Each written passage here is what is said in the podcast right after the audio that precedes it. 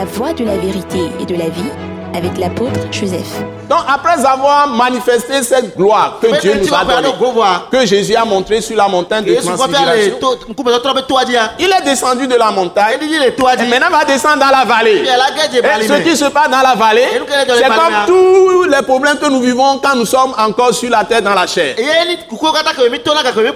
comme, c'est comme, c'est comme. Donc c'est très important. Et le texte que j'ai pris, c'est un très important. Donc je lis Marc chapitre 9. Du verset 14 au verset 29. La Bible nous dit, lorsqu'ils furent arrivés près des disciples, ça, ils sont descendus de la montagne de transfiguration. Ils virent autour d'eux une grande foule et des scribes. Il y avait des scribes les juifs, les juifs qui s'attaquent souvent à Jésus-Christ, qui discutaient avec eux. Nous sommes dans Marc chapitre 9, verset 15. Dès que la foule vit Jésus, elle fut surprise et accourut pour le saluer. Nous sommes au verset 16. Marc chapitre 9, verset 16. Il leur demanda, Jésus leur demanda, sur quoi discutez-vous avec eux? Verset 17. Et un homme de la foule lui répondit. Donc, Jésus pose la question aux gens. Avec les scribes les disciples de Jésus qui sont, restés, qui sont restés au bas de la montagne. Parce qu'il a pris seulement trois disciples. Il a trois apôtres. Je crois qu'il a au moins douze apôtres. Après, après il a envoyé 70 autres disciples pour prêcher. Hein? Donc, donc, ça fait au moins 82. 82. Donc il a pris trois pour aller sur la montagne de la Donc tout cela discuter avec les scribes. Et un homme aussi vint avec un problème. Et il y a une grande foule maintenant qui les entoure. Donc Jésus posa la question. Un homme de la foule répondit. Maître, j'ai amené auprès de toi mon fils qui est possédé d'un esprit, un, un esprit muet. Voilà, donc il y a un esprit méchant, mauvais qui torturait un jeune homme. Un jeune garçon. Et son père l'a amené à Jésus. Et Jésus est parti sur la montagne. Mais les disciples qui sont restés, les apôtres de Jésus qui sont restés, avec des scribes discutaient. Et il y a d'autres, une grande foule aussi qui était là. Tout ça, les grandes, la grande foule n'était pas là quand Jésus est parti. Cette discussion ne se passait pas quand Jésus est parti. Maintenant qu'il est descendu, il voit une grande foule avec une situation inouïe, imprévue, étonnante. Donc nous sommes dans Marc 9, verset 18.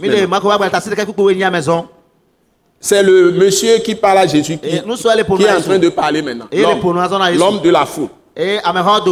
Il dit, il a un fils possédé par un, un esprit impur qui, qui lui donne la maladie d'être muet. L'enfant ne peut pas parler. Et il l'a amené pour que Jésus délivre ce garçon. Et il continue son rapport. En quelques lieux qui le saisissent, il le jette par terre.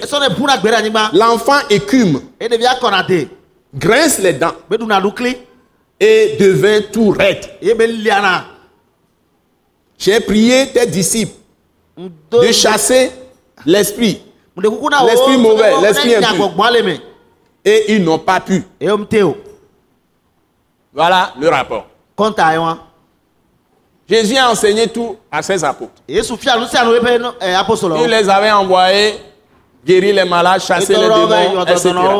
Il leur a déjà donné le pouvoir. Il leur a donné le nom, son nom, d'aller en son nom. Donc dès qu'ils disent au nom de Jésus, paf, les démons doivent partir.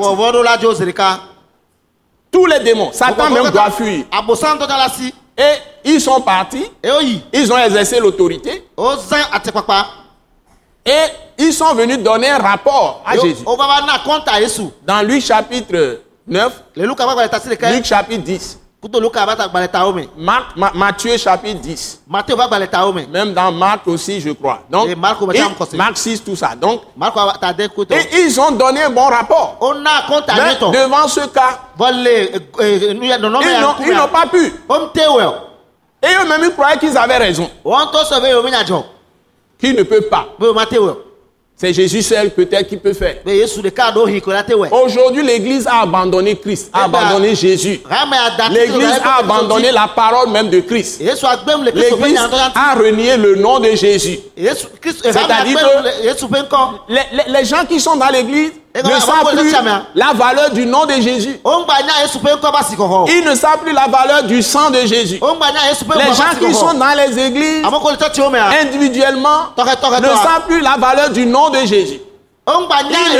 je parle de chaque chrétien, de chaque, disciple de Christ, de chaque personne qui dit que je suis chrétien. Que la personne soit dans une église catholique, ou la personne soit dans une église protestante, ou une église, euh, je ne sais pas, évangélique, église euh, charismatique, pentecôtiste. Les chrétiens sont devenus faibles. C'est-à-dire que même devant les démons, les gens sont en train d'aller consulter les, les, les marabouts consultés, des, des, des démoniaques, des sataniques, pour résoudre leurs problèmes. Des gens importés, des puissants, peut-être aussi, pour faire des choses. Hein? Même ils se disent chrétiens, mais ils ne savent pas la puissance du nom de Jésus, la puissance du sang de Jésus, la puissance de l'Esprit de Jésus. Je voudrais vous dire que le nom de Jésus est le même hier, aujourd'hui et éternellement. L'Esprit de Jésus, le Jésus, l'Esprit de Jésus, la puissance de l'Esprit de Jésus est le même hier, aujourd'hui éternellement. Et que le Saint-Esprit est le même hier, aujourd'hui éternellement. Le Père Céleste n'a pas changé. Dieu ne change pas. Il est le même hier, aujourd'hui éternellement. Donc ce problème n'est pas seulement le problème aujourd'hui de l'église, le problème là existait au temps même des apôtres. On se trouve impuissant dans l'église parfois devant les choses. Hein? Mais Dieu peut tout faire. Tout ce que j'ai essayé le nom, avec le nom de Jésus, je l'ai réussi. Tout ce que j'ai essayé avec le sang de Jésus, je l'ai réussi. Tout ce que j'ai essayé avec l'esprit de Jésus-Christ, je l'ai réussi. il y a deux choses essentielles que Jésus nous apprend ici, c'est ça que je vais vous souligner. Il y a deux choses essentielles. Pourquoi ils n'ont pas pu le faire? Pourquoi? Qu'est-ce qui se passe dans leur vie? Jésus l'a dit. Nous devons apprendre ces choses. Et nous devons les pratiquer. Dans les églises. Les pasteurs doivent s'accrocher à ça. Tous les membres d'église, tous les membres d'église, quel que soit ton église, tu dois t'accrocher à ça. Et tu dois laisser le folklore de côté. Tu dois laisser la tradition de côté. Tu dois laisser la religion de côté.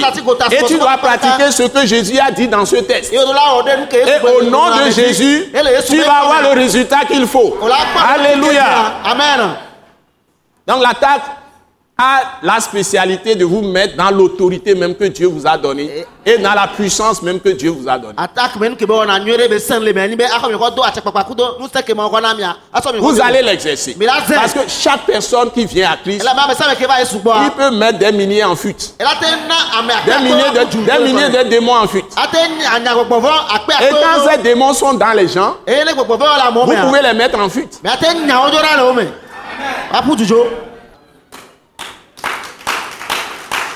Alléluia. Amen.